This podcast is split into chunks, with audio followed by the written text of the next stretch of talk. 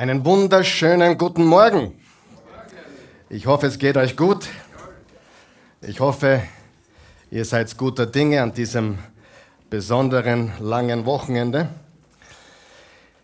Wir möchten alle begrüßen, die hier sind und alle, die uns online zugeschaltet sind. Es ist eine wunderbare Gelegenheit, heute zusammenzukommen am Tag des Herrn und äh, wir sind sehr, sehr dankbar dafür. Wir haben eine neue Serie gestartet vor einigen Wochen, also eigentlich vor zwei Wochen. Und heute haben wir den dritten Teil dieser Serie. Und äh, wir werden uns langsam, aber sicher vorantasten.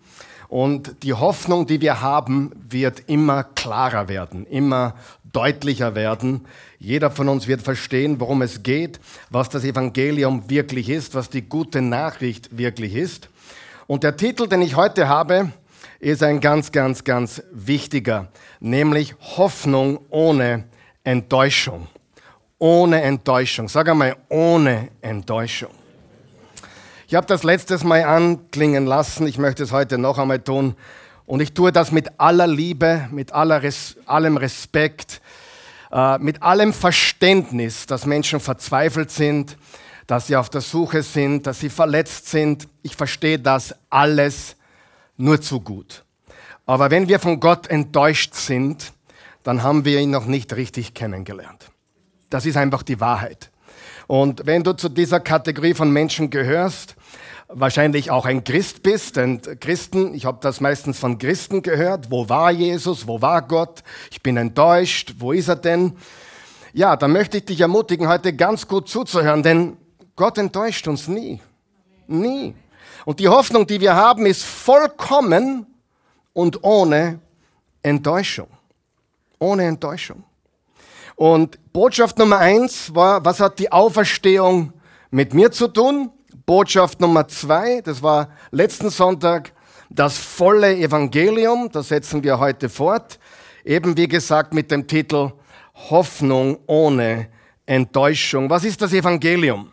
Was ist die gute Nachricht? Das ist die Frage, der wir auf den Grund gehen wollen. Ich möchte zur Wiederholung ein paar Dinge sagen und dann heute auf neuen Grund und Boden uns vorantasten. Im Römer 1, Verse 16 und 17 steht, Paulus sagt, denn ich bekenne mich offen und ohne Scham zu dieser Freudenbotschaft. Sie ist Gottes Kraft und rettet jeden, der ihr glaubt.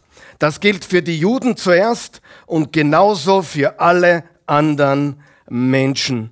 Denn im Evangelium zeigt Gott uns seine Gerechtigkeit. Eine Gerechtigkeit, die aus dem Glauben kommt und Menschen zum Glauben führt. Wie es in der Schrift heißt, der Gerechte wird leben, weil er glaubt. Der Gerechte wird leben, weil er glaubt. Diese äh, sechs Worte, der Gerechte wird leben, weil er glaubt, war zum Beispiel was Martin Luther komplett auf den Kopf gestellt hat. Als er katholischer Mönch war und dann verstanden hat, egal wie viel er tut, egal wie viel er werkt, egal wie viel er sich kasteit oder selbst prügelt oder schlägt, es ist nie genug. Es ist der falsche Weg.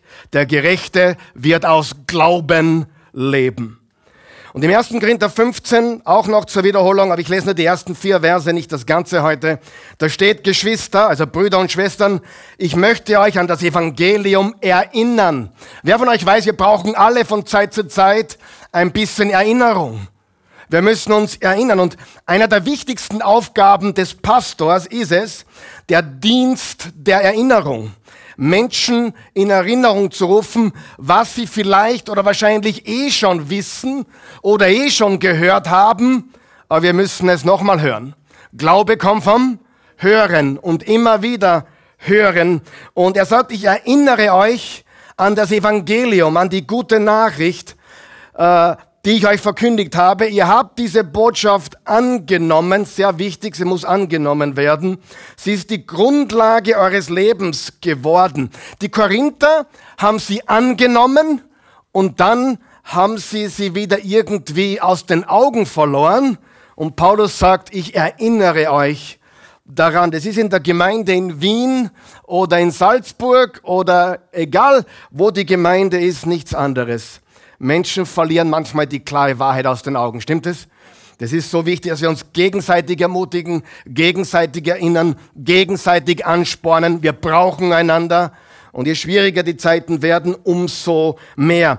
Und durch sie werdet ihr gerettet. Durch diese Freudenbotschaft werden wir gerettet. Vorausgesetzt, ihr lasst euch in keinem Punkt von dem abbringen, was ich euch verkündet habe. Andernfalls werdet ihr vergeblich zum Glauben gekommen. Paulus meint hier, andernfalls wäre es so, dass ihr gar nie wirklich geglaubt hättet. Ja, das ist die wahre Bedeutung hier. Man verliert den Glauben nicht, aber man kann vielleicht draufkommen, dass man gar nie richtig geglaubt hat und dann kann man echten wahren Glauben entwickeln. Ja, einer der wichtigsten Momente in meinem Leben war, und ich war Pastor, als ich begonnen habe zu zweifeln.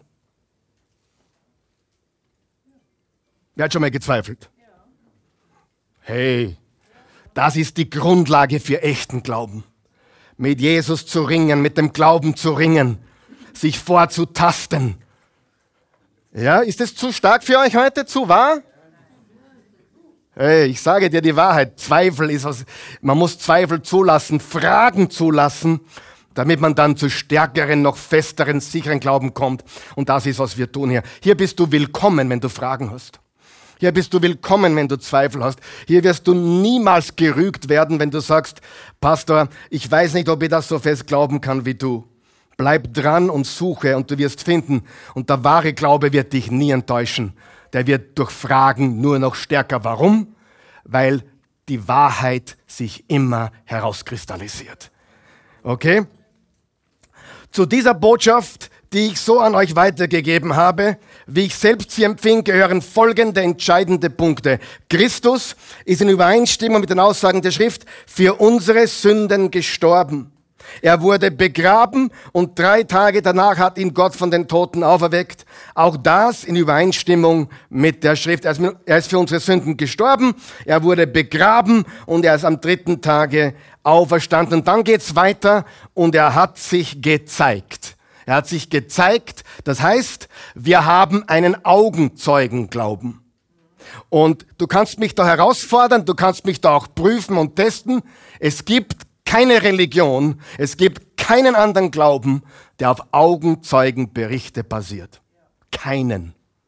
Sind alles Ideen, Philosophien, Träume, Visionen, was jemand gehabt hat, egal ob sie Mohammed heißen oder Joseph Smith heißen oder wie sie sonst noch heißen. Wir haben einen Glauben, der auf Augenzeugen basiert. Das ist ganz wichtig. Wir sind die Einzigen. Und das ist nicht, äh, weil wir intolerant sind, sondern weil wir der Wahrheit verpflichtet sind, die Wahrheit lieben und weil das Wort Gottes und Jesus gegründet ist auf, auf der Bibel, auf dem Wort Gottes, aber auch auf Geschichte, und auch auf Archäologie, auf Ausgrabungen, die gefunden werden. Egal ob in Israel oder in der heutigen Türkei oder in Syrien oder im Libanon oder in Griechenland. Überall, wo die Apostel unterwegs waren, wo Jesus auch gelebt hat, dort sehen wir heute die Beweise. Die Steine loben unseren Gott. Amen. Halleluja. Ich bin ein Freund davon, solche Dinge zu finden und auszugraben in meinem Leben. Also, wenn du noch Zweifel hast, grab weiter aber halte dich an, du wirst die Wahrheit finden. Ja? Und, wenn's, und alles andere, je, je weiter du gräbst, findest du heraus, dass es nicht wahr ist. Auch da gibt es viele, viele Dinge. Wir haben letztes Mal ein paar Punkte gebracht, die wiederhole ich noch kurz. Christus ist für unsere Sünden gestorben. Das war der erste Punkt, den wir uns angeschaut haben. Die gute Nachricht, das Evangelium ist Vergebung. Die gute Nachricht ist Rechtfertigung durch den Glauben. Und die gute Nachricht bedeutet keine Verdammnis.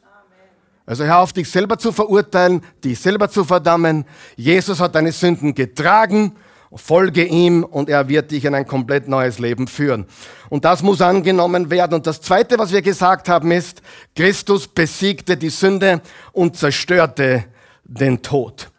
Er besiegte die Sünde und zerstörte den Tod am Kreuz und durch seine Auferstehung hat er dem Tod den Stachel gezogen. Erleben wir den Tod noch? Jeder von uns. Aber er hat keinen Stachel mehr. Er beißt nicht mehr. Es ist natürlich als Menschen, dass wir den Tod mit irgendeiner Art Nervosität entgegentreten. Das ist normal. Normal. Da brauchst du keine Angst haben. Oh, ich fürchte mich gar nicht. Komm, lass uns realistisch werden. Du bist noch nie gestorben, du weißt nicht, wie es ist und, und daher bist du ein bisschen nervös, habe ich recht. Aber das ist so ähnlich, wie wenn du zum Beispiel zum ersten Mal, äh, ist ein blödes Beispiel, weil ich würde es nie tun, aber aus dem Flugzeug springst. Ja, dann, was willst du äh, dann wieder tun wahrscheinlich? Noch einmal. Ja, also wir, wir, wir sind nicht vertraut damit. Und weil wir nicht vertraut damit sind, ist es Neuland für uns, aber wir müssen diesen Tod erleben. Wir haben ihn überwunden durch Jesus. Er hat keinen Biss mehr, er ist besiegt. Das ist ganz, ganz wichtig. Okay? Äh, und jetzt schauen wir uns ein paar Dinge an heute, die sehr entscheidend sind. Und ich möchte euch kurz einen Überblick geben über die Bibel in 30 Sekunden. Hörst du mir gut zu? Drei Punkte. Erstens, es begann im Garten. Erstens, es begann wo? Im Garten. Wie, ist, wie heißt dieser Garten noch? Eden oder Paradies. Das sind die ersten zwei Kapitel der Bibel, Genesis 1 und 2. Es endet, und dann habe ich mich selber korrigiert, es erfüllt sich alles im Garten. Wo erfüllt sich alles? Im Garten durch einen neuen Himmel und eine neue Erde, quasi ein neues Eden. Nur dieses Eden wird nicht mehr nur ein kleiner Garten sein, den es wirklich gegeben hat, wahrscheinlich auch in der heutigen Türkei. Habt ihr gewusst, dass der Euphrat durch die Türkei fließt? Dass der Tigris durch die Türkei fließt? Dort, wo sie im Paradies waren. Also viele gehen davon aus, das war dort irgendwo. Ich war schon dort. In der Nähe zumindest, wo sie sagen, dass er vielleicht gewesen sein könnte. Und, äh, aber unser Paradies wird ein globales Eden sein ein neuer Himmel und neue Erde. Und ich nehme auch das schon vorweg. Das sind nicht zwei Bereiche, wo wir hin und her tele teleportiert werden, ja. Wo ist der Karl Michael gerade? Er ist gerade am neuen Himmel. Ah, wo ist die Christi gerade? Auf der neuen Erde. Ah, oh, wo ist sie gerade? Ah, oben. Und, nein. Neuer Himmel, neue Erde, das wird verschmelzen. Sag einmal verschmelzen. Der Himmel berührt die Erde, so wie im Paradies im Garten von Eden am Anfang. Das war ein Bereich. Man darf sich das nicht so vorstellen, da gibt es dann zwei so Sachen, sondern ein Bereich, den die Bibel nennt neuer Himmel, neue Erde. Und das ist Offenbarung 21 und 22. Und das habe ich euch schon so oft gesagt. Lies die ersten zwei Kapitel der Bibel, lies die letzten zwei Kapitel der Bibel und du weißt mehr über die Bibel als die meisten Christen, die du kennst. Die Bibel hat 100, äh, Entschuldigung, 1189 Kapitel. Also ich wiederhole noch einmal. Es beginnt alles im Garten. Kapitel 1 und 2 von Genesis. Es erfüllt sich alles im Garten. Offenbarung 21 und 22. Und nun, das ist ein Wort für wie jetzt. Sag einmal jetzt. Sag einmal nun. Jetzt, nun, wie du willst. Ich glaube, die Deutschen sagen eher nun, wir Österreicher sagen eher jetzt. Wir sind deutlicher, klarer. Äh, Jetzt sind wir außerhalb des Gartens. Und zwar das umfasst 1185 Kapitel der Bibel. Es beginnt mit einem Garten, es erfüllt sich alles in einem Garten. Das sind vier Kapitel, eins und eins und, und die letzten zwei Kapitel der Bibel. In der Mitte haben wir 1185 Kapitel wo der Sündenfall in die Welt kam, wo natürlich Katastrophen passieren, wo Mord und Totschlag auch passiert, wo, wo Blut und Krieg und alles wütet, auch heute noch. Aber das müssen wir wissen. Es beginnt im Paradies, es endet im Paradies und nun sind wir nicht im Paradies. Leider. Muss euch enttäuschen, das ist noch nicht das Paradies. Hat es jemand schon gemerkt? Wer muss noch im Schweiß seines Angesichts arbeiten? Wer muss noch hin und wieder kleine Wehwehchen mitnehmen auf dem Weg? Oder Enttäuschungen von Menschen? Oder sonst irgendetwas? Das ist, wo wir jetzt sind. Liebe Freunde, ich erfinde nichts, ich tu nichts dazu erzählen, ich äh, tu es nicht schönreden, aber hier auf der Erde ist noch nicht das Paradies. Wir dürfen nicht den Fehler machen, den viele Christen machen, die alle schlecht reden. Kennst du die? Ja, die sagen, die Welt ist komplett im Eimer. Nein, auf dieser Erde gibt es wunderbare Plätze, oder nicht? Egal in welchem Land der Welt, sogar äh, in Österreich gibt es schöne Plätze, richtig? Ich würde sogar sagen, wir gehören zu den gesegnetesten, schönsten Plätzen der Welt, nicht wahr? Also man kann nicht sagen, alles ist hin. Aber das sollte ein Vorgeschmack sein auf das, was einmal in einer perfekten, neuen Welt, neuer Himmel, neue Erde sein wird. Ich wiederhole noch einmal, dass jeder versteht. Es beginnt mit einem Eden, es endet oder erfüllt sich mit einem Eden und nun sind wir nicht in Eden. Wir sind auf einer Erde, die gebrochen ist und wo der Satan regiert. 2. Korinther 4, Vers 4. Der Gott dieses Weltsystem beherrscht die Gedanken und Herzen der Menschen. Also hier das Paradies zu erwarten, ist unrealistisch. Wird enttäuscht werden. Es ist nicht Gott, der dich enttäuscht. Es ist dein falscher Glaube, dein falsches Denken, deine falschen Erwartungen, die enttäuscht sind. Amen. Das ist so ähnlich wie, bei der Ehe, beim Heiraten. Wenn die Leute wüssten, was auf sie zukommt, würden sie dreimal drüber nachdenken. Habe ich recht. Schau's nicht so scheinheilig. Ja? Wer weiß, Ehe, eine glückliche Ehe, eine erfüllte Ehe, eine siegreiche Ehe ist eine Meisterleistung. Das ist Champions League, liebe Freunde. Das ist Wimbledon. Das ist äh, äh, ein Tausender-Turnier auf der ATP-Tour. Aber wenn man es schafft, ist man ein sehr glücklicher Mensch, nicht wahr? Es ist nicht leicht und die meisten sind kaputt. Nicht nur die Geschiedenen. Ich habe viel damit zu tun. Ich würde nicht einmal sagen, wir, wir haben wahrscheinlich nicht einmal eine 5% Erfolgsquote. Weil nicht alle, die zusammenbleiben, haben auch Erfolg, oder? Muss man ganz klar sagen. Aber ich, nur als Beispiel, um zu, zu, zu sehen, dass äh, wir in einer Welt leben, die voller Probleme ist. Und heute schauen wir uns das dazwischen ein wenig an.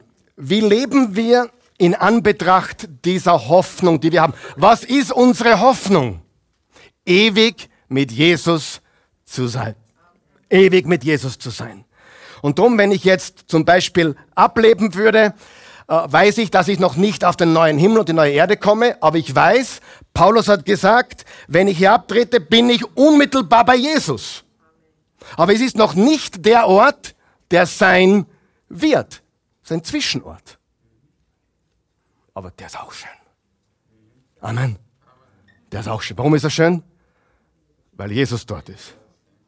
Amen. Aber du musst verstehen, viele haben, haben diese Theologie, man stirbt Himmel oder Hölle. Nicht, die Bibel lehrt das nicht so. Die Bibel lehrt, dass wir, wenn wir glauben, bei Jesus sind, aber dass eines Tages eine Auferstehung des Körpers sein wird und wir in einem neuen Himmel und neuen Erde ewig leben werden. Das werden wir aber heute nicht behandeln, das behandeln wir ein anderes Mal, wenn es recht ist. Ist das recht? Gut. Wie leben wir in Anbetracht dieser Hoffnung? Wie sollte das Christenleben aussehen? Jetzt außerhalb des Gartens. Sag mal außerhalb des Gartens.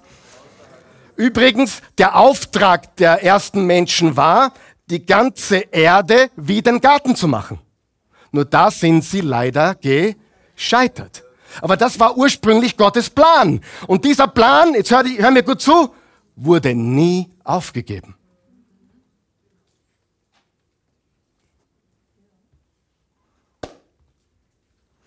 Was ist das normale Christenleben? Was ist das siegreiche Christenleben? Ich habe Vergebung für das, was ich getan habe.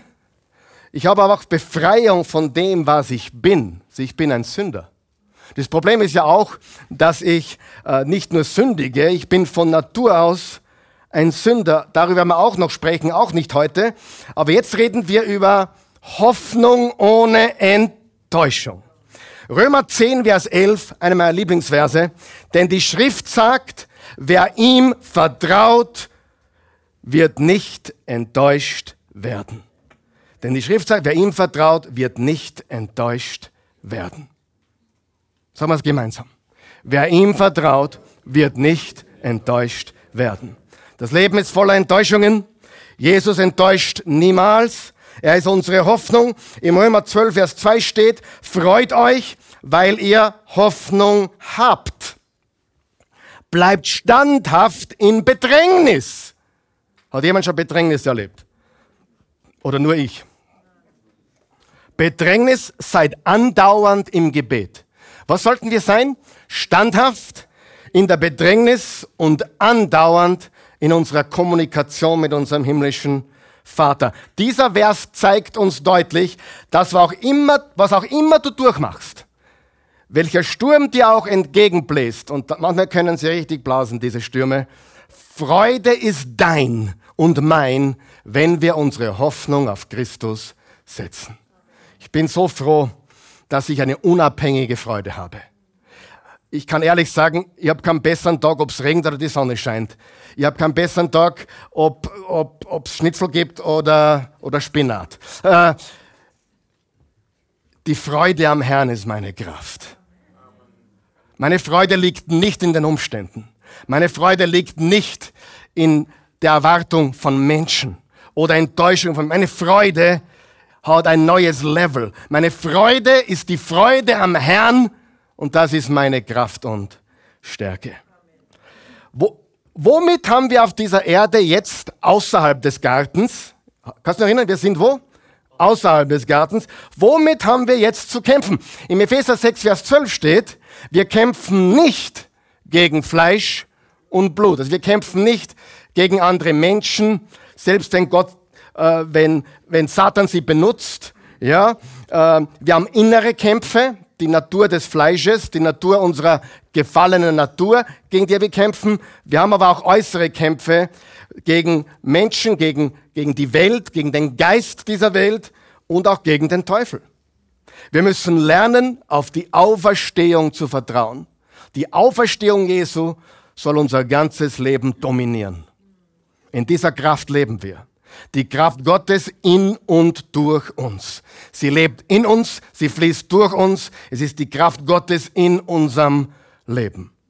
Und du hast es sicher schon gemerkt, die glücklichsten Menschen auf der Erde sind nicht die mit den besten Umständen, oder?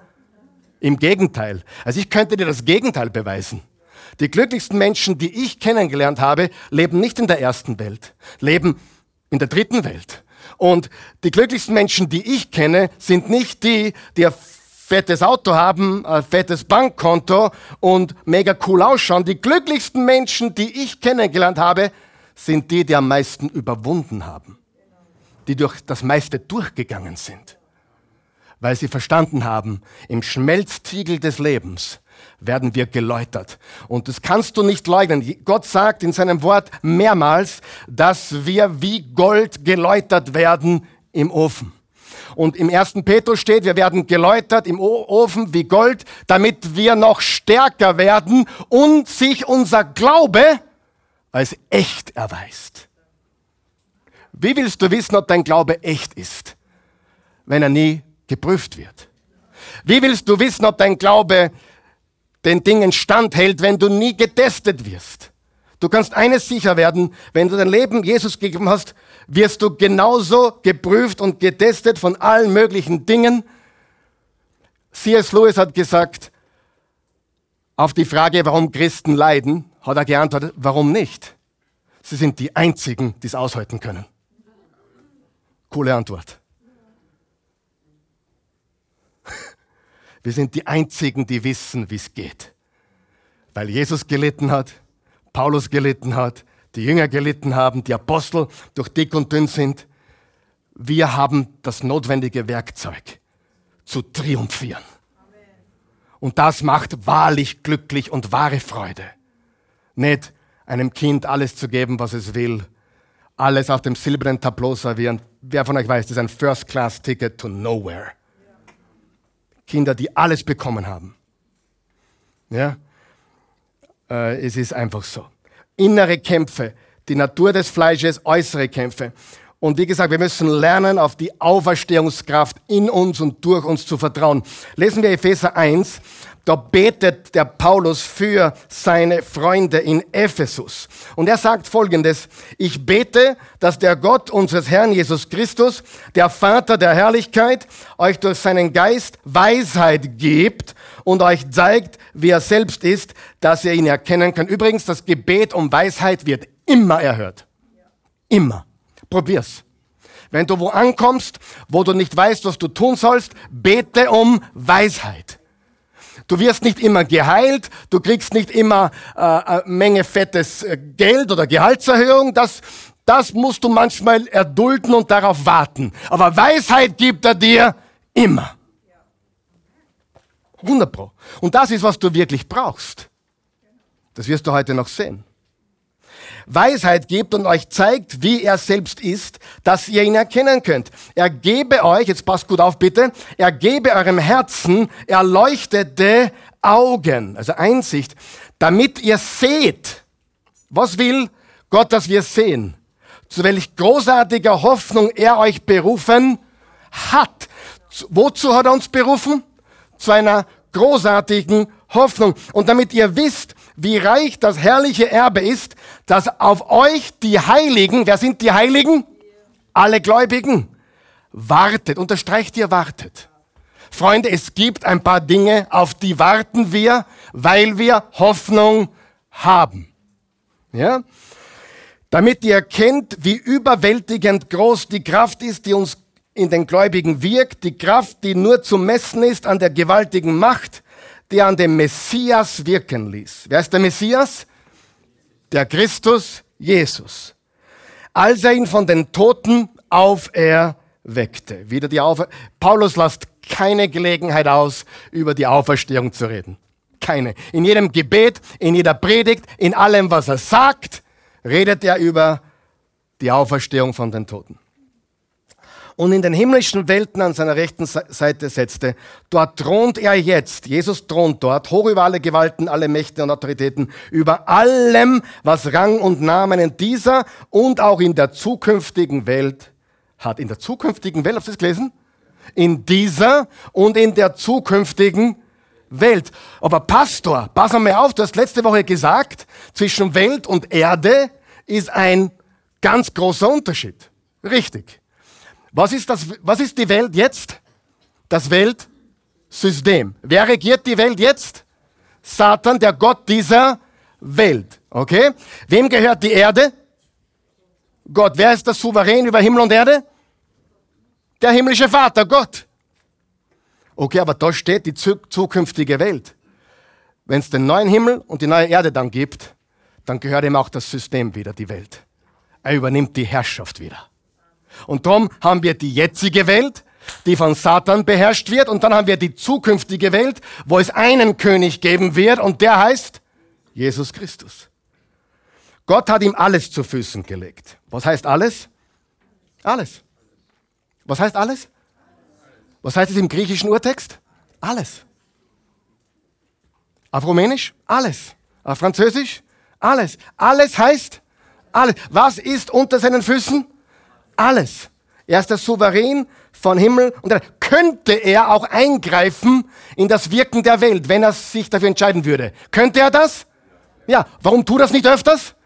Weil die Zeit dafür noch nicht gekommen ist. Warum? Weil wir das Reich Gottes sind auf Erden und wir uns ausbreiten sollten als Licht der Welt und Salz der Erde. Wir warten nicht auf die Entrückung, dass wir endlich weg sind. Wir verändern die Welt hier und jetzt. Amen. Ganz wichtig. Wir, wir, wir haben uns noch nicht vertschüsst. Wir sind wichtig hier. Es ist wichtig, dass es äh, viele Menschen gibt, die Jesus nachfolgen in der Geschäftswelt, in, vielleicht auch in der Politik, soll es einige geben. Ja? Und äh, ich äh, darf übrigens einen ÖVP-Politiker, ich, ich bin bei keiner Partei, äh, schon gar nicht bei denen, die jetzt regieren. Äh, nein, ein anderes Thema. Aber ich, ich darf in ein paar Wochen einen ÖVP-Politiker interviewen zum Thema Transgenderism. Ja, über die ganzen Drag Queen Shows in den Schulen und was sie den Kindern eintrichtern wollen. Das werden wir hier aufzeichnen und dann äh, im Sommer äh, äh, ausstrahlen. Ja, wird eine coole Geschichte. Und äh, der denkt so wie wir, ist ein katholischer Christ und liebt Jesus. Und ich habe ihn kennenlernen dürfen. Und äh, er, er ist bereit, sich dazu zu äußern. Das ist gewaltig. Wir haben diese Welt nicht auf, diese, diese Erde nicht aufgegeben. Sie gehört dem Herrn. Ja? Wir, wir wollen nicht flüchten, so wie viele Christen. Nur flüchten. Alles ist böse. Alles ist Teufel. Nein, alles ist nicht böse und alles ist nicht Teufel. Es gibt auch gute Menschen in dieser Welt, die Sünder sind, weil sie Jesus nicht haben. Und es gibt auch Menschen, die haben Jesus und das sind keine guten, nicht so ganz gute Menschen. Amen. Man muss unterscheiden. Sieh, äh, ich bin Pilsel geboren, ich werde immer Pilsel bleiben. Ob ich Bundespräsident werde, hoffentlich nicht, oder ob ich Bettler werde. Das ändert nichts an dem, wer ich bin. Und wenn du als, als, als Jesus-Nachfolger das nicht verstehst, dass dein Name, dein Erbe, deine Zugehörigkeit nicht abhängt von dem, was du den ganzen Tag tust, sondern einzig und allein, wem du gehörst, dann bist du frei. Und dann willst du gar nicht mehr sündigen, weil in der Nähe Jesus ist es so schön. Amen. Für die, die glauben, ich predige eine freie, freizügige Gnade zum, zum Egoismus. Nein, nein, nein. Überhaupt nicht. Aber es ändert nichts. Wenn du, wenn du Huber geboren bist, bleibst du Huber, egal was dir passiert. Ja? Und wenn du aber zu Adam gehörst, also nicht zu Jesus, sondern zu Adam, es gibt nur zwei Möglichkeiten. Du gehörst zu Adam noch oder du gehörst zu Christus. Du, dein, dein, dein, deine Zugehörigkeit ist entweder bei Adam oder bei Christus. Und es gibt gute Menschen, die sind bei Adam, weil sie noch nicht verstanden haben, egal wie gut sie sind. Sie sind verloren. Es gibt auch bei Christus ein paar, die haben es noch nicht geschafft, so richtig in die Freiheit zu kommen. Amen. Welcher Familie gehörst du an? Und dann hört sich all diese Religiosität auf von, ich bin nicht gut genug und keine Ahnung. Äh, äh, das ist Quatsch. Das ist Quatsch. Du musst wissen, dass du zu Christus gehörst. Gott hat ihm alles zu Füßen gelegt. Da bin ich stehen geblieben, oder? Pat, das ist wieder zu lange ausgeschweift. Aber hat, jemanden, hat jemand gebraucht vielleicht? Ha? Gott hat ihm alles zu Füßen gelegt und ihn, der über alles auch zum Kopf der Gemeinde gemacht. Die Gemeinde stellt seinen Körper dar und seine Fülle. Wir sind die Gemeinde, wir stellen seinen Körper dar und seine Fülle. Wir leuchten und wir sind Salz der Erde. Es ist die Fülle von dem, der das All und alles erfüllt. Menschen können unsere Hoffnung sehen, weißt du das? Weißt du das? Und ich frage dich, können Menschen deine Hoffnung sehen? Im 1. Petrus 3 steht folgendes, Vers 14 bis 17. Wenn ihr aber trotzdem leiden müsst, übrigens 1. Petrus, 1. Petrus, lesen, studieren, wurde an leidende Christen geschrieben. Die haben richtig, richtig harte Zeiten gehabt. Wenn ihr aber trotzdem leiden müsst, weil ihr tut, was vor Gott recht ist, dann dürft ihr euch glücklich preisen. Was? Wir dürfen uns glücklich preisen, wenn wir leiden, weil wir Jesus folgen? Bingo, du hast es verstanden. Habt also keine Angst vor ihren Drohungen und lasst euch nicht einschüchtern. Lasst vielmehr Christus den Herrn die Mitte eures Lebens sein. Und wenn man euch nach eurer Hoffnung fragt, wenn man euch nach eurer Hoffnung fragt, seid immer zur Rechenschaft bereit. Was sagst du, wenn du leidest, zu jemand, der sieht, wie viel Hoffnung du hast? Dem kannst du erzählen, warum du Hoffnung hast. Amen. Du hast eine Gelegenheit, deine Hoffnung zu zeigen. Doch antwortet freundlich und mit dem gebotenen Respekt. Bewahrt euch ein reines Gewissen. Wenn die Leute euch dann etwas Böses nachsagen, werden sie beschämt, weil euer vorbildliches Leben mit Christus sie Lügen straft. Die leidet so viel, aber niemand kann ihr die Hoffnung nehmen. Der geht gerade richtig durch dick und dünn, aber niemand kann ihm die Hoffnung nehmen. Das sehen die Menschen. Und das ist das größte und beste Zeugnis eines Jesus-Nachfolgers, wenn du inmitten von Schwierigkeiten Freude hast, Frieden hast und an der Hoffnung festhaltest, die dir gehört. Das ist wahrer Glaube. Amen. Auf jeden Fall ist es besser, Vers 17, für gute Taten zu leiden, wenn Gott das so will, als für schlechte. Freunde, das bezieht sich auf das Leben von Christen damals, das bezieht sich auf das Leben von Christen heute. Leiden ist eine Gelegenheit zu, zu verdeutlichen, wo unsere Hoffnung liegt. Nicht in den Umständen, nicht in den Schwierigkeiten, nicht in, weil wir gerade äh, gewonnen haben oder Erfolg haben, sondern wenn du jemanden wirklich kennenlernen willst, dann lerne den Menschen in der Krise kennen. Da, da fallen sie entweder auseinander oder die Hoffnung ist so stark sichtbar. Wie bei euch beiden zum Beispiel. Wie bei dir zum Beispiel. Wie bei vielen hier.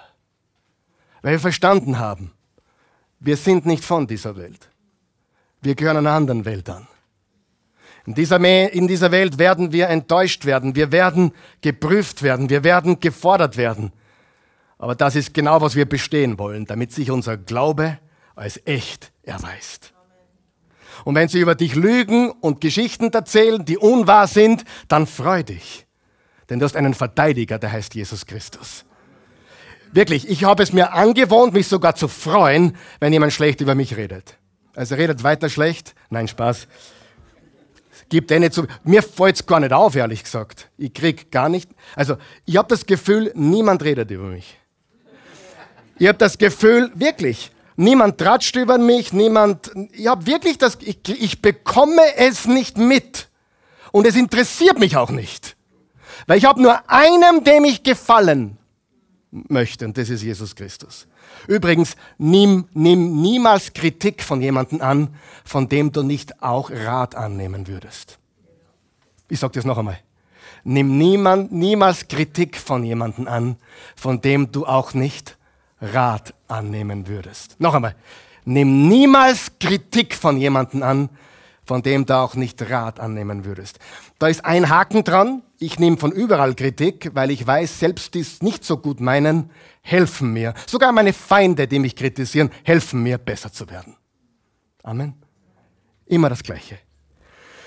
Äh, ein Beispiel ähm, im Anfang des zweiten Jahrhunderts, also zwei, drei Generationen zum Beispiel nach Johannes, hatten die Christen eine der schwersten Verfolgungen aller Zeiten. Das war die verfolgte Kirche. Und da gab es einen gewissen, äh, und das geht mir sehr nahe, Ignatius von Antiochia. Ich liebe Antiochia. Das ist das heutige Hatay, das es nicht mehr gibt, das wieder aufgebaut werden muss, von Null. Die am schwersten getroffene türkische Erdbebenstadt ist Antiochia, wo die erste Christengemeinde war, Kapitel 11, Vers 26 der Apostelgeschichte. Elf Erdbeben gab es schon und sie wurde immer wieder aufgebaut. Und da gab es einen Bischof, der hieß Ignatius von Antiochia. Und das hat sich abgespielt ungefähr 120 nach Christus. Also Anfang des zweiten Jahrhunderts in der schwersten Verfolgung. Und er war auf dem Weg nach Rom, um dort hingerichtet zu werden. Und er war in Troas. Troas ist an der türkischen Küste. Troas war dort, wo äh, sie dann rüberkamen nach Europa, also in das heutige Europa. Und im Anbetracht seines bevorstehenden Todes schreibt Ignatius während seines Aufenthaltes auf dem Weg zu seiner Hinrichtung Folgendes. Wenn nämlich dies nur zum Schein von unserem Herrn vollbracht wurde, dann bin auch ich nur zum Schein gefesselt. Wozu habe ich mich gänzlich dem Tode überliefert? Fürs Feuer, fürs Schwert, für wilde Tiere. Mit wilden Tiere meint er Feinde Gottes, Menschen. Aber nahe dem Schwert ist nahe bei Gott. Inmitten der wilden Tiere ist inmitten Gottes. Einzig im Namen Jesu Christi um mit ihm zu leiden, ertrage ich alles, der mir Kraft gibt, der vollkommener Mensch geworden ist.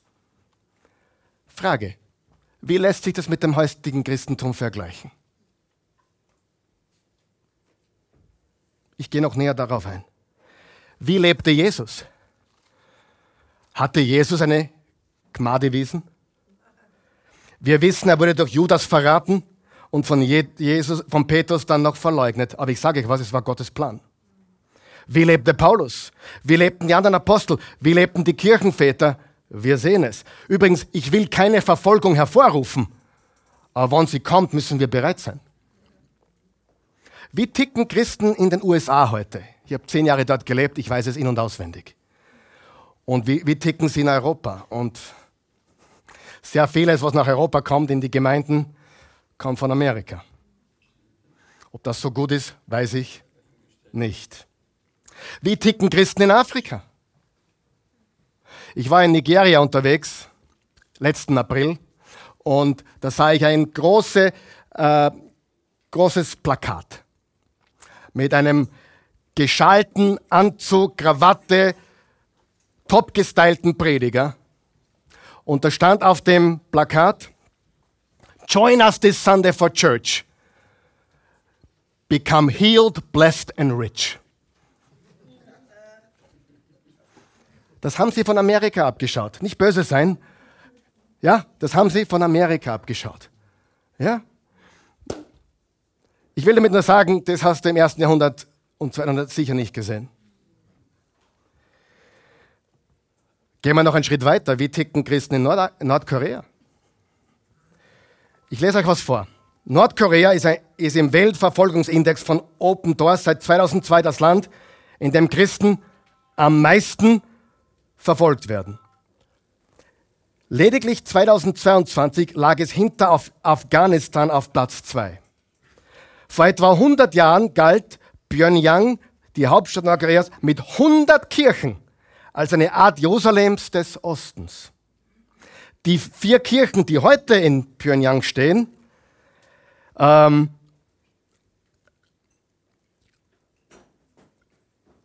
die Religionsfreiheit vortäuschen sollen, sind nur eine Touristenattraktion. In Nordkorea wird das Christentum als gefährlicher ausländischer Einfluss gesehen. Zahl, die Zahl der Christen in Nordkorea wird auf 400.000 geschätzt. 25 Millionen Einwohner, 400.000 Christen. Das ist nicht wenig. Und die leben unter den hässlichsten Umständen. Nordkorea ist Nummer eins, Somalia, Jemen, Libyen, Pakistan, Afghanistan, Iran und Sudan sind alle in den Top Ten der verfolgtesten christlichen Länder dieser Welt. Es wäre spannend, wann wir mal mit einem von diesen Christen reden könnten. Amen. Ich glaube, da würde uns dieses Wohlstand und Bless Me Gospel abgeschminkt werden. Hundertprozentig. Und haben die mehr Freude wie wir? Ich wette darauf. Ich setze darauf. Haben die mehr Freude wie wir? Ich setze darauf. So, jetzt kommt eine ganz wichtige Wahrheit. Seid ihr da? Wichtige Wahrheit. Das wahre Evangelium ist überall, zu jeder Zeit und für jeden Menschen wahr. Sagen wir es gemeinsam. Das wahre Evangelium ist überall, zu jeder Zeit und für jeden Menschen wahr. Egal in welchem Land, egal in welcher Epoche, egal welcher Status, egal welche Lebensumstände. Das wahre Evangelium ist dasselbe Evangelium in Österreich wie in Nordkorea, wie in Somalia, wie in Oklahoma. Das wahre Evangelium ist überall, zu jeder Zeit und für jeden Menschen wahr. Ich habe gelernt, wenn ich es in Nordkorea nicht predigen kann, darf ich es in Österreich auch nicht predigen.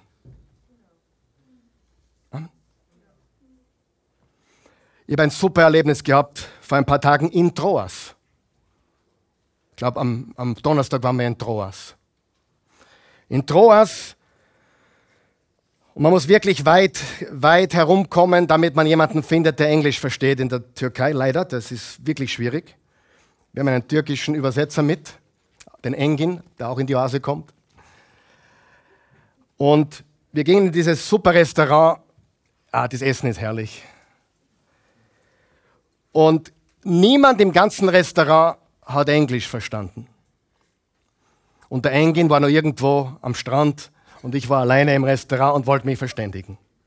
Plötzlich kam ein 18-jähriger Junge herein von der, von der Nachbarschaft, der auch diese Restaurantleute kannte und, und der hat plötzlich super Englisch gesprochen. Also wirklich gutes, vielleicht Gymnasium-Englisch. Der hat es in der Schule gelernt, das hat man gemerkt. Und da habe ich ihn gefragt, wie alt bist du? Und der hat dann den, den Kellnerjob übernommen, obwohl er gar nicht dort arbeitet. War herrlich. Hat uns serviert, hat natürlich ein fettes Trinkgeld dann bekommen, äh, war dann einen super Job gemacht. hat aber nicht dort gearbeitet, er war wirklich nur von der Nachbarschaft und hat geholfen. Ist das nicht wunderbar? Jetzt pass auf.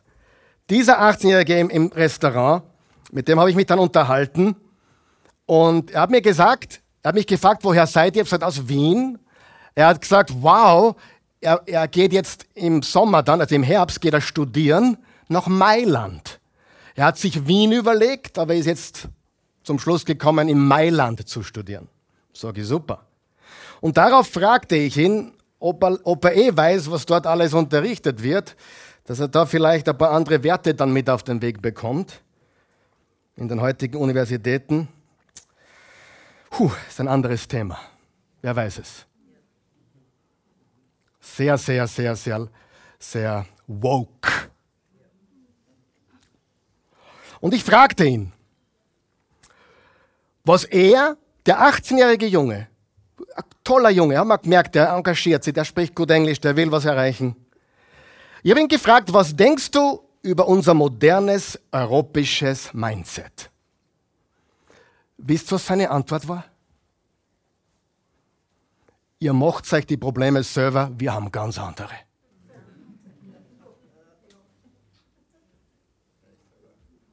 Kann man es weiser sagen wie dieser 18-Jährige? Frag einmal jemand in Afrika oder irgendwo anders, wo es schwierig ist.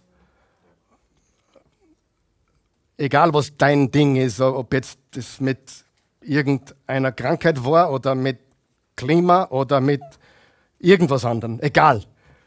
Aber weißt du, die haben andere Probleme. Das hat mich sehr, sehr, sehr gefreut, das zu hören. Und ich musste sofort an die christliche Welt denken. Im Westen. Was meine ich mit Westen? Ich meine USA und Europa. Wir sind auf den Fußspuren Amerikas, was den Glauben betrifft.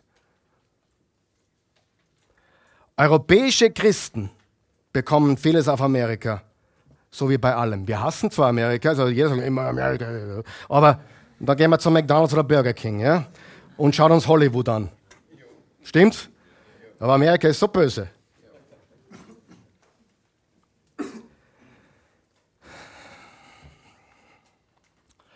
Darf ich ein bisschen wahren Humor einfließen lassen? Ich war in einem Gottesdienst hier in Europa, wo der Prediger gesagt hat, er wird jetzt beten für Menschen, die eine Glatze haben, damit die Haare wachsen. Er hat eine Salbung fürs Haare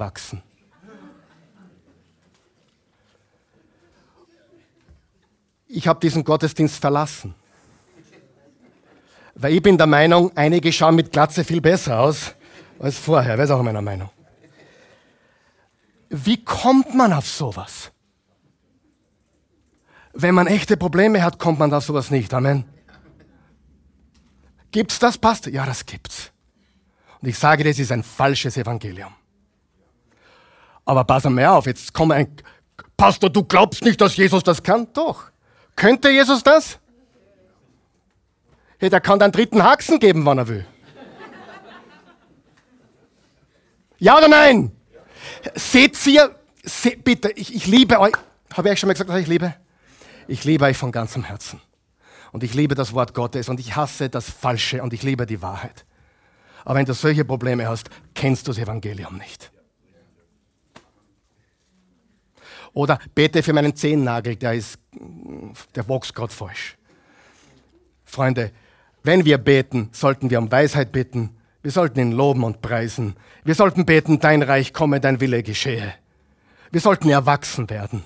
Wir sollten das echte Evangelium kennenlernen und verstehen, dass wir gerade in Leiden die Chance haben, seine Hoffnung zu zeigen.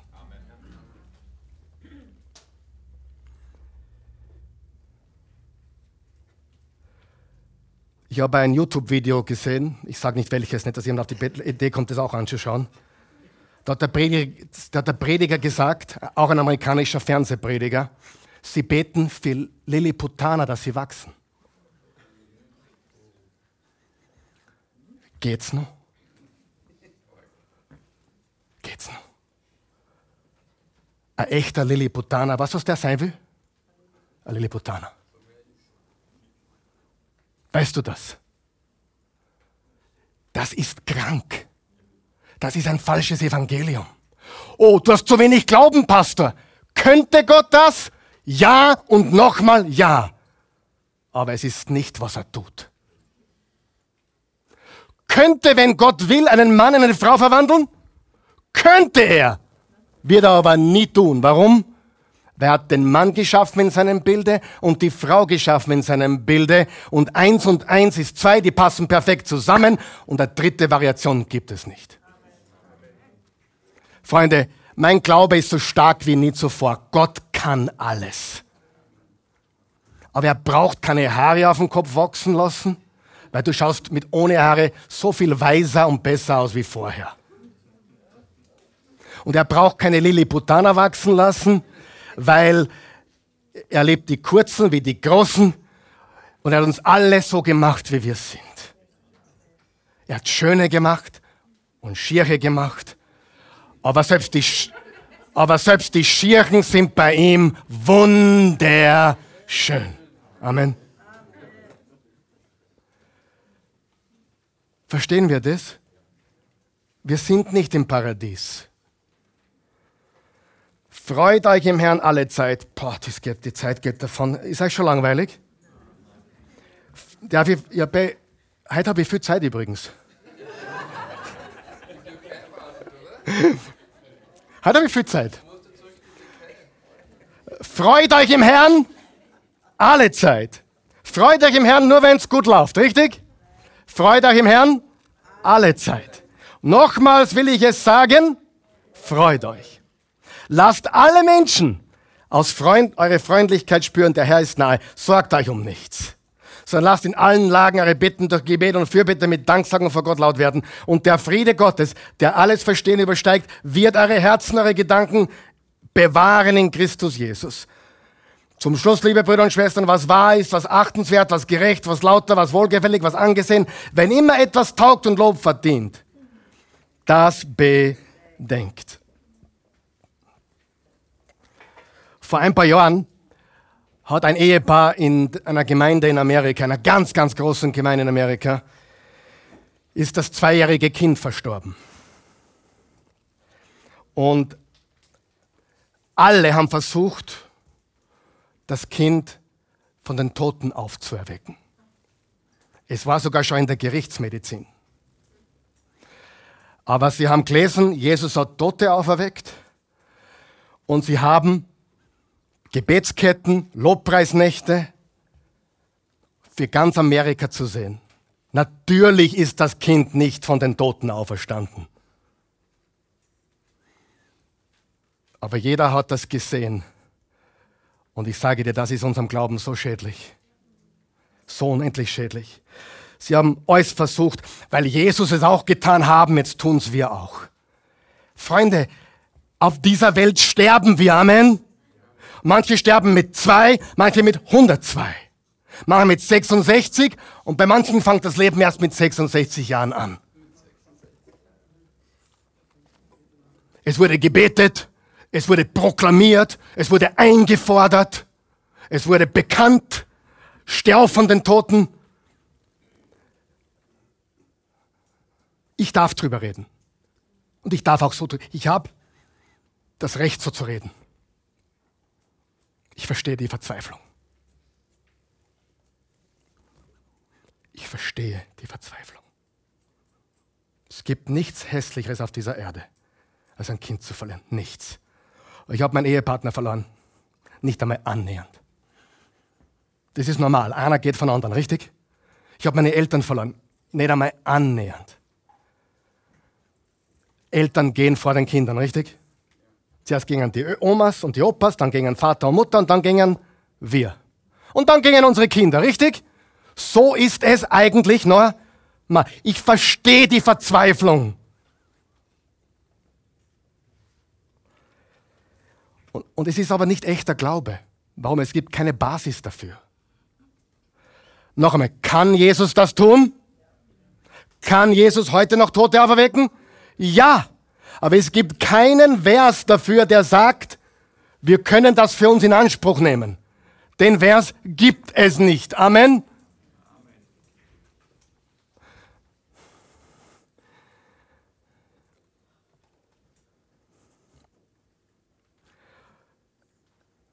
Unser erstgeborener Sohn hat am 28. Januar 2008 seinen irdischen Körper verlassen. Es war seine Zeit. Er liebte Jesus. Wir vermissen ihn unsäglich. Unsäglich. Meine Mutter starb vor drei Jahren, ich liebte sie heiß, aber das vergeht. Man, gewöhnt sich, dass die, die Eltern weg sind. Dass ein Kind weg ist, daran gewöhnst du dich nie.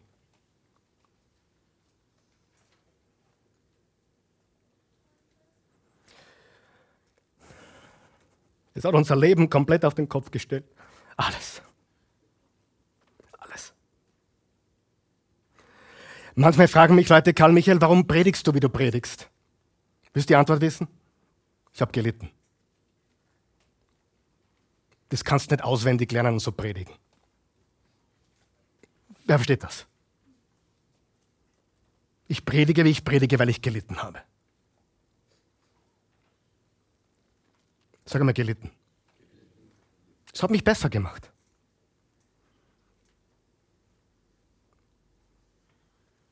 Es hat mich demütiger gemacht. Manchmal bin ich immer noch ein bisschen, oder komme vielleicht rüber, als wäre ich ein bisschen übercool. Bin ich aber nicht. Ich habe geheult. Ich bin schwach. Leiden verändert dich. Macht dich besser oder bitter. Und hier kommt das Interessante. Weder meine Frau noch ich möchten zurückgehen. Würden wir ihn gerne wieder mal sehen? Natürlich, wir werden ihn wieder sehen. Aber unser Leben hat sich so verändert und unsere Prioritäten haben sich so verändert, dass wir sagen, wer wir heute sind, das sind wir. Aufgrund von Jesus und dem, was wir durchgemacht haben. Können Menschen deine Hoffnung sehen? Menschen haben gewartet darauf, dass er zusammenbricht, der Karl Michael. Ich kann mich noch so gut erinnern. Menschen haben, haben mir nachgesagt, oh, sie hatten zu wenig Glauben.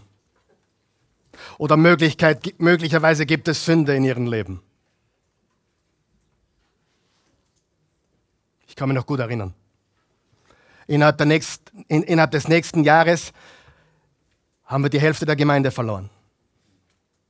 Wir sind geschont. Wir waren damals, da gab es noch nicht online, muss man dazu sagen, da gab es nur hier. Aber weißt du was? Ich würde nie wieder zurückgehen wollen zu dem Alten, der ich gewesen bin. Können Menschen deine Hoffnung sehen? Oder können sie deine Bitterkeit sehen? Können sie deine Enttäuschung sehen? Oder können sie deine Hoffnung sehen? Im Leid. Und das Schlimmste, was wir erlebt haben in dieser Zeit, ich gebe euch ein paar Beispiele, was wir gehört haben. Karl Michael, ich verstehe dich. Mein Hund ist vor zwei Wochen gestorben. Da musst du schlucken Hör mir zu, da musst du schlucken und sagen, Vater, vergib ihnen, denn sie wissen nicht, was sie sagen. Das Allerschlimmste war von einem charismatischen Heilungsprediger.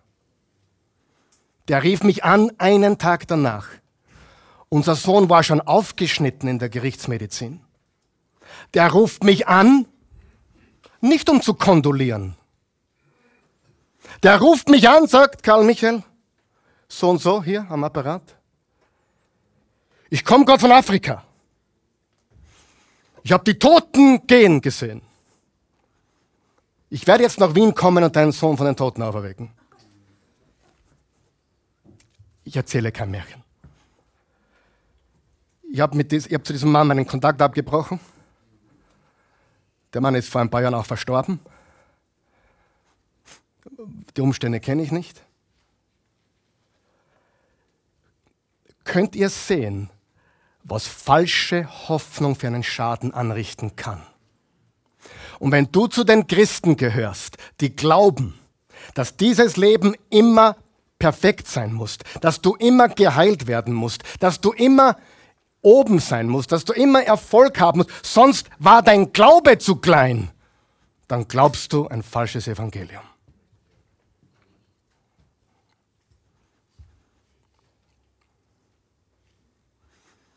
Ich zähle mich heute zu den glücklichsten Menschen der Erde. Mama muss mit zwicken. Meine Frau und ich. Und dann habe ich studiert. Darf ich fertig reden heute? Ich, ich, ich lasse einiges aus noch, okay? Ist das okay? Darf ich noch ein paar, paar Minuten?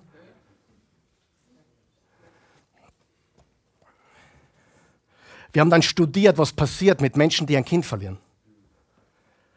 Innerhalb von zwei Jahren ändert sich ihr ganzer Freundschaftskreis. Warum? Weil Menschen nicht mehr wissen, wie sie mit dir umgehen können. Jetzt weiß ich auch, warum so viele damals von der Gemeinde weg sind, weil ich war ein anderer Mensch plötzlich, habe auf der Bühne geweint und habe plötzlich vom Himmel gepredigt, mehr sonst hätte er ein paar Dinge besser machen können, das gebe ich offen zu. Aber als, als 36-Jähriger konnte ich nicht anders.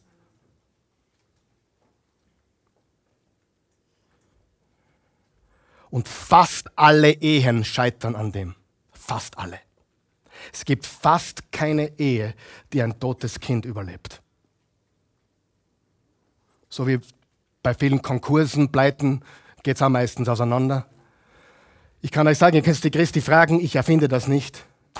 Wir hatten unsere Zeiten, aber wir sind heute 34 Jahre zusammen, 32 Jahre verheiratet. Wir haben keine, wir haben keine, es fehlt uns an nichts. Nicht, weil wir so super reich sind, sondern weil uns nichts fehlt. Versteht ihr das? Ich brauche nichts.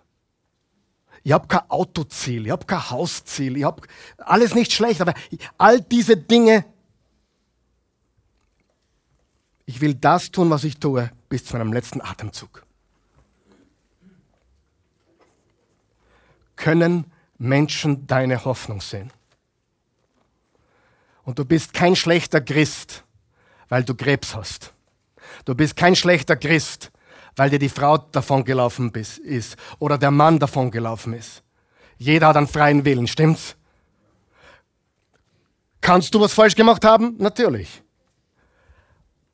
Aber es ist nicht deswegen, weil du zu wenig geglaubt hast oder unheilig gelebt hättest.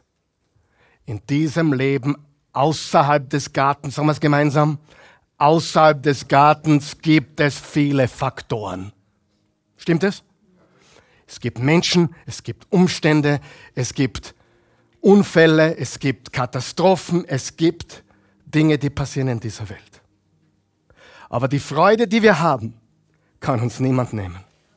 Die Freude am Herrn ist unsere Kraft. Unsere Hoffnung ist ohne Enttäuschung.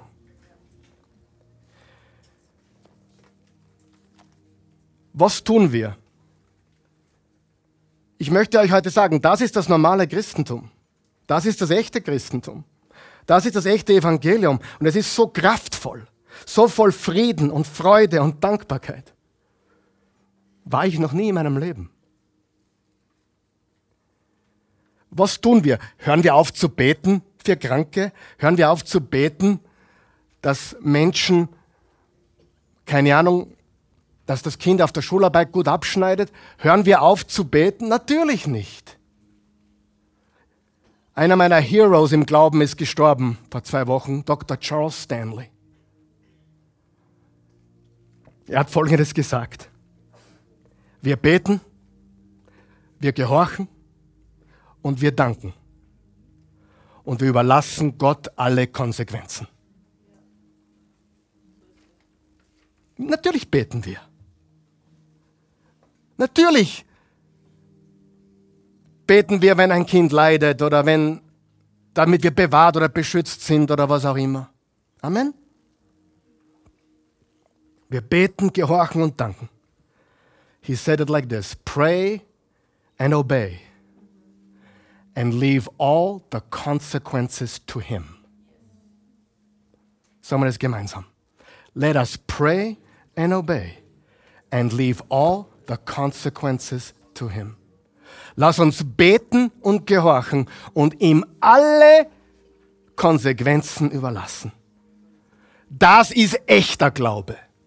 Nicht, ich habe für, für Kopfweh gebetet, es wurde nicht gleich besser. Gott, wo warst du? Amen. Unser Glaube ist stark. Wir leben außerhalb des Gartens. Wir gehen auf, einem, auf ein Eden zu, auf eine ewige Hoffnung, die sich gewaschen haben wird. Und mitten, jetzt inmitten dieser Zeit, egal ob in Nordkorea oder Sudan, in Österreich oder USA, wahre Christen haben Freude, denn die Freude am Herrn ist unsere Kraft und Stärke. Amen. Lass uns aufstehen, bitte.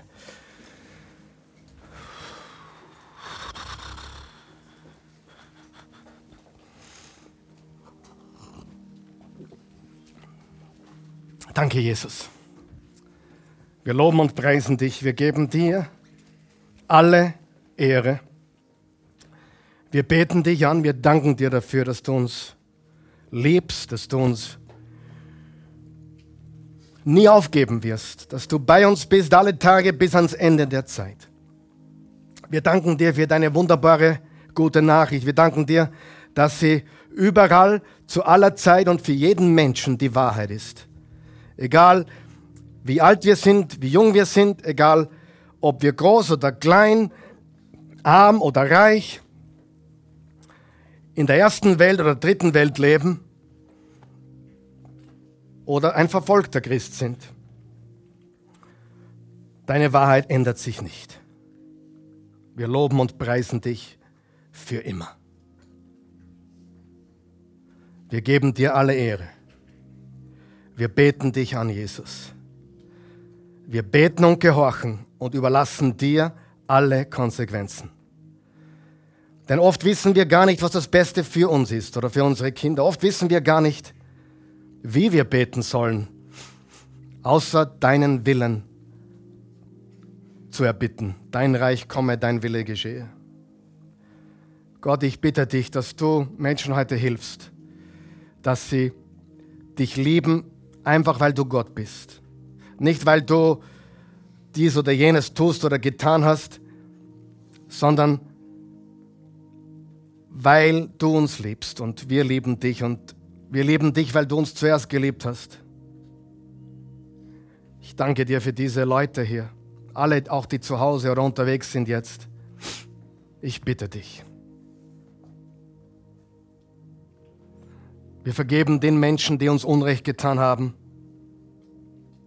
Wir vergeben den Menschen, die, die uns in die, in die Situation gebracht haben, in der wir heute sind. Wir vergeben. Wir vergeben dem Kind, das sich gerade gegen uns auflehnt. Wir, verge wir vergeben den Eltern, die uns Schaden angerichtet haben. Wir vergeben den Pastoren, die uns geschädigt haben. Wir vergeben, weil das das ist, was wir tun als Jesus-Nachfolger. Weil deine Liebe in uns so groß ist, dass wir das können. Und wir können uns freuen inmitten des Leids. Wir danken dir dafür. Wir loben und preisen dich jetzt und für immer. Wenn du da bist oder zu Hause bist oder unterwegs bist, du hast noch keine persönliche Beziehung zu Jesus, dann lade ihn ein, in dein Leben zu kommen. Kehr um, wende dich ab von allen Göttern und Götzen und wende dich hin zum wahren Gott, zu Jesus. Er kann dir alle Sünden vergeben, er will dir alle Sünden vergeben, er hat bereits dafür bezahlt, aber annehmen musst du es.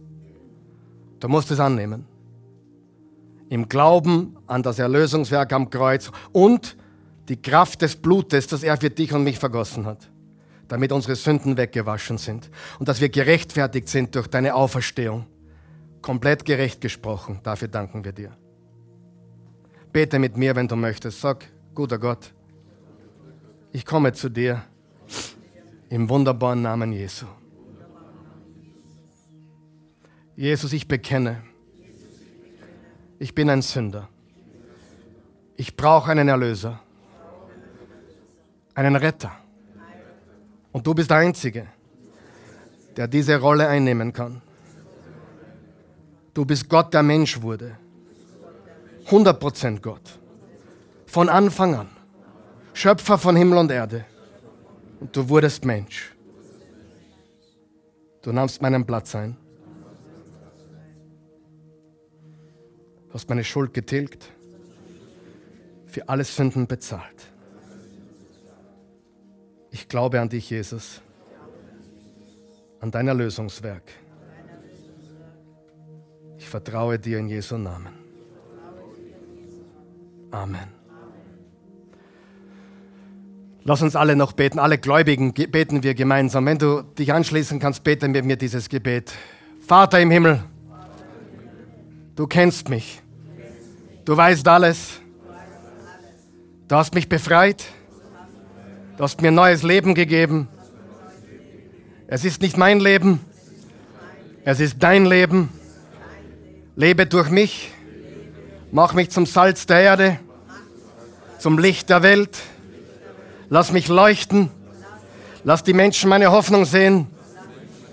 In guten Zeiten, in schlechten Zeiten, wenn ich geheilt bin und wenn auch nicht. Egal was passiert. Meine Hoffnung bist du.